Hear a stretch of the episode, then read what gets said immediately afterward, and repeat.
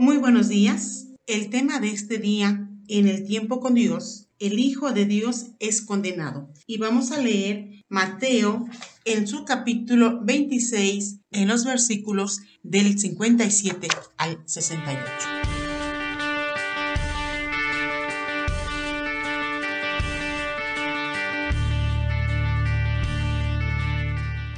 Los que prendieron a Jesús le llevaron al sumo sacerdote Caifás, a donde estaban reunidos los escribas y los ancianos. Mas Pedro le seguía de lejos hasta el patio del sumo sacerdote y entrando se sentó con los alguaciles para ver el fin. Y los principales sacerdotes y los ancianos y todo el concilio buscaban falso testimonio contra Jesús para entregarle a la muerte, y no lo hallaron aunque muchos testigos falsos se presentaban, pero al fin vinieron dos testigos falsos, que dijeron, Este dijo, puedo derribar el templo de Dios y en tres días reedificarlo. Y levantándose, el sumo sacerdote le dijo, ¿no respondes nada? ¿Qué testifican estos contra ti? Mas Jesús callaba. Entonces el sumo sacerdote le dijo, Te conjuro por el Dios viviente que nos digas si eres tú el Cristo, el Hijo de Dios. Jesús le dijo, Tú lo has dicho, y además os digo, que desde ahora veréis al Hijo del Hombre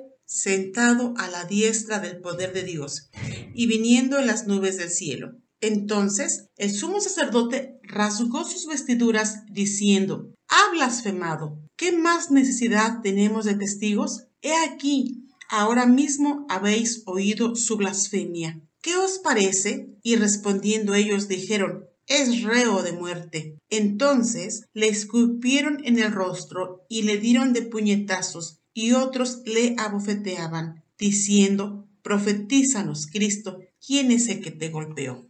En este pasaje vemos a Jesús viviendo en carne lo que él había predicado en el Sermón del Monte. Dichosos los perseguidos por causa de la justicia, porque el reino de los cielos les pertenece. Dichosos serán ustedes cuando por mi causa la gente los insulte, los persiga y levante contra ustedes toda clase de calumnias. Alégrense y llénense de júbilo porque les espera una gran recompensa en el cielo. La palabra dice, bienaventurados los que padecen persecución a causa de la justicia. ¿Qué es esta justicia? La justicia de la que habla la Biblia siempre tiene que ver con Dios. Justicia es un sinónimo de piedad. En este sentido, utiliza Jesús la palabra justicia en la última bienaventuranza. Jesús está diciendo, bienaventurados los que padecen persecución por causa de su piedad, por causa de su fe, por su amor a Dios,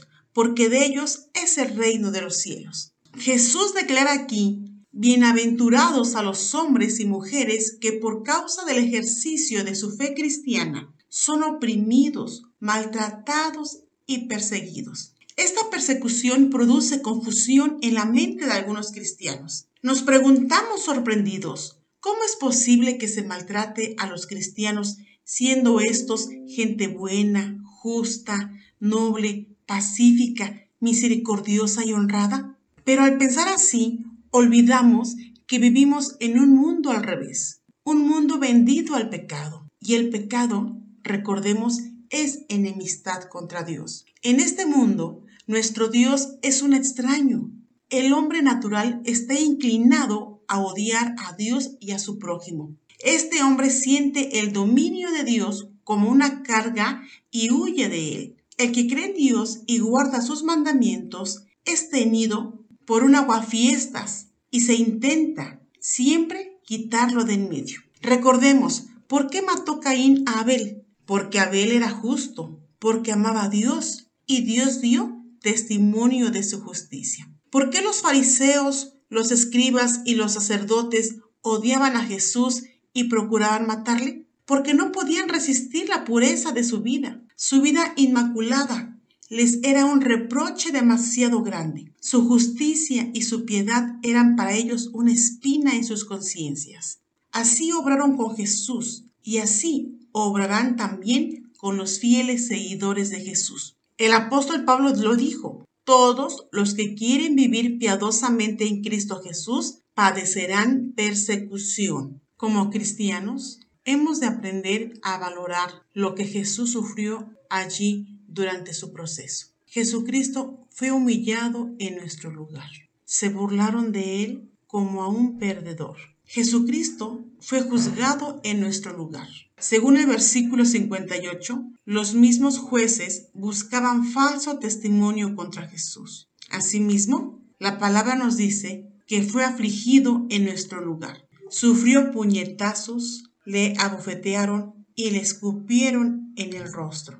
Esto fue un anticipo de lo que iba a sufrir en la cruz dentro de pocas horas. Ya que Jesús fue humillado en nuestro lugar, fue juzgado como un reo en nuestro lugar y fue afligido en nuestro lugar, debemos estar tranquilos ante el futuro.